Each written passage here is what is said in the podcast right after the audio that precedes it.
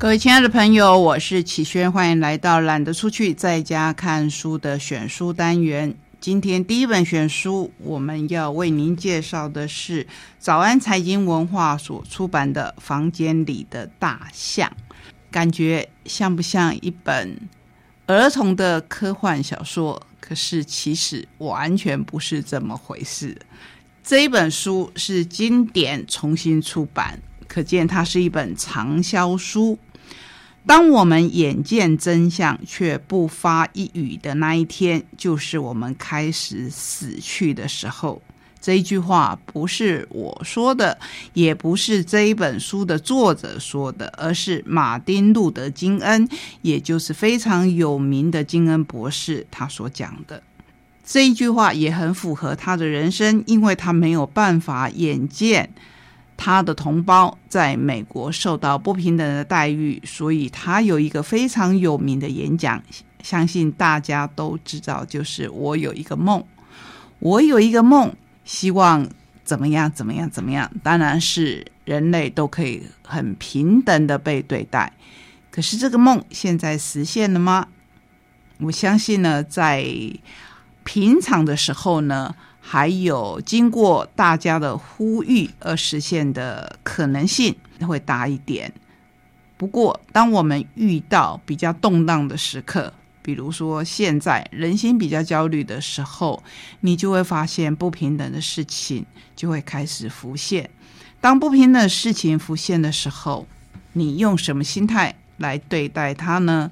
这个层面可能会扩及很大很大，不只是我们现在所看到的医疗的检验或是医治等等，我们甚至会看到整个社会其他日常生活也受到影响。我不举别的例子，我举我比较相关的经验，就是最近以来。因为国际书展将在六月二号到六月七号举行，这个书展呢，其实在我们节目开始的时候，也就是十七年前，我记得我曾经去参加过，之后就比较没有去参与了。当然，原因第一，它在台北，那我们上去也不太方便；二来会觉得这个书展跟其他的书展一样，如果没有建立它的特色。到后来好像会变成了拍卖书的大会，那我不太喜欢这样子的感觉，因为当然书对整个产业来讲它是商品，可是对一个常年在写字的人，也就是我，或是说其他对出版界还有热情的朋友们，觉得国际书展还是应该有它的格局啊。近年来大家的努力。也会请到国际知名的作家来讲座，很多是我们国内的深受欢迎的畅销作家，当然也不乏国外的知名度很高、重量级的作家。这是赋予国际书展新的意义。可是，一场疫情打乱了整个布局，或是说打乱了我们的日常生活，包括国际书展。那国际书展呢，到今年。如果再不办，已经是停办三年了。甚至呢，今年呢，其实是如果我们是以真正的年份来算的话，今年是已经迈入第四年，也就是说被疫情打断的第四年。那去年的第三年呢，就直接宣布说延到今年的六月来举行。大家应该很容易猜到嘛，因为去年的五月。是我们的疫情开始严峻的时候，那时候想说，那延后一年，不在往常的旧历年前后来举办的话，应该会比较好。可是没有想到，今年疫情再起，而且是更加考验我们的一段时间。所以呢，国际书展到底办不办？已经报名的单位，这个报名的单位，我要说的可不是。去年才报名的哦，而是三年前就已经报名的，租金交出去了，摊位一直保留着。这三年来，所有的出版社也都在努力，努力什么呢？努力如何让书展本身更加的精彩。所以要联络国外的作家，要安排档期。那这些国外的作家在安排起来就更辛苦，有的当然在前两年的时候是直接拒绝的，因为在他们的国家疫情也非常的严峻。那今年比较特别，是因为很多国家都解禁了，所以依我们国家现在目前的标准，他们已经进来，而且已经在隔离当中。那我们是不是要让他们白跑一趟呢？国内如果有很喜欢他们的读者，是不是也会失望呢？这都是要考量的。可是另外一个更要考量的是大家的安全、大家的健康。你要想想看，一个国际书展有将近两百个摊位，在这两百个摊位里面呢，会有出版社的员工接待读者。那读者进去以后，你就知道那个人数不是以几千人、几百人来算而已，是以几万人为单位来算的，甚至都会在以往的经验呢，是十万以上这样的人潮。那这样的人潮，在这个疫情还未达高峰期的时候，一定会造成这个群聚传染的事情，是我们所担忧的。所以在这之前，就不断有出版社在探讨，到底今年的国际书展还要不要照办？国际书展呢，有一个办理的基金会，指导单位当然是文化部。所以经过了大家讨论以后，即便赞成取消的出版社超过了半数以上，而且是以非常高的比例来拉开，可是顾及很多很多，包括我刚才说的。有些外国的作家已经在台北居阁当中等待国际书展，这个成本花下去了。其实成本还不是最主要的考虑因素，当然还是安全，还有他们远道而来的诚意。这个时候真的是考验着大家的智慧。后来文化部宣布跟基金会可能商量以后的结果，决定国际书展今年会照办。那有些出版社。已经宣布自己要退出，这是在我们好像相隔比较远的台东跟大家分享的这个消息。如果你有意思要去参加国际书展，今年它终于举行了，可是规模的大小，那就请各位自己衡量你要不要跑这一趟。为什么会说这件事情？因为这件事情在出版界是一件大事，然后有引起各方的讨论。我就想要来介绍这一本《房间里的大象》，这是日常生活中的缄默与纵容。作者是伊维塔·杰卢巴维，社会学经典重现，当代大师一致推荐。世上许多不幸源自没有说出口的事情，比如说这次因为。国际事务展的停办或是续办的问题，包括我这个，其实我都觉得我是边缘人了。我的脸书公司参办吧，有些也不算是完全公司上的朋友。那在这里面呢，还是会引战，大家还是会有各种不一样的意见，各种不一样的意见可以表达，这个我不反对。可是如果涉及人身攻击，我觉得就是非常不道德的一件事情。那要不要讲出来？讲出来以后，对方又会开始很不满的对你做人身攻击。这就是我们今天要跟您介绍这一本书。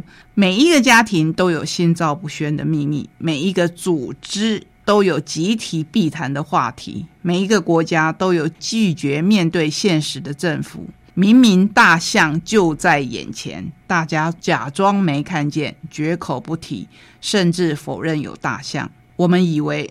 闭上眼睛，日子好过一点。我们以为沉默保护自己，也保护别人。于是，当面对难堪与痛苦现实，我们宁可相信无知是福，珍惜着鸵鸟权利，集体沉默。但集体沉默让我们付出高昂的代价，这些代价是你在做这个决定的时候可能没有想到的。家庭中隐藏的秘密，留下难以抹去的伤痕；组织里盘踞的恶习，最后往往臭不可闻；国家挥之不去的弊端，全民皆是受害者。我不知道最后这句话适不适用于我们现在，可是至少我们可以好好的想一想。备受社会学界推崇的杰鲁巴维，在这一本历久不衰的经典原中文版的书名叫做《沉默串魔者》中，透过浅白精简的文字，为读者解构沉默的串魔。从日常生活到重大历史，全书穿梭于不同的阶层。旁征新闻事件、戏剧、小说、童话以及电影，引导我们思考与面对心中那一头被我们非礼勿视、非礼勿听、非礼勿言的房间里的大象。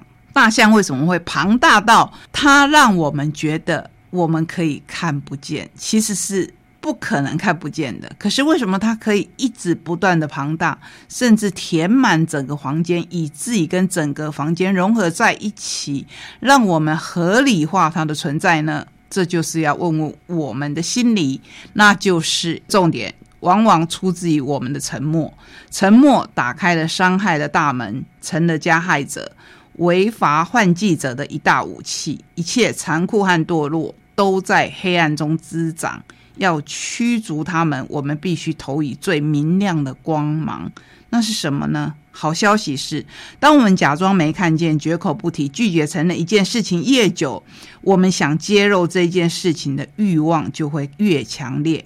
一旦我们开始打破沉默，就好像打开一个小裂缝一样，愿意正视、聆听与讨论，大象就会如魔术般的开始缩小。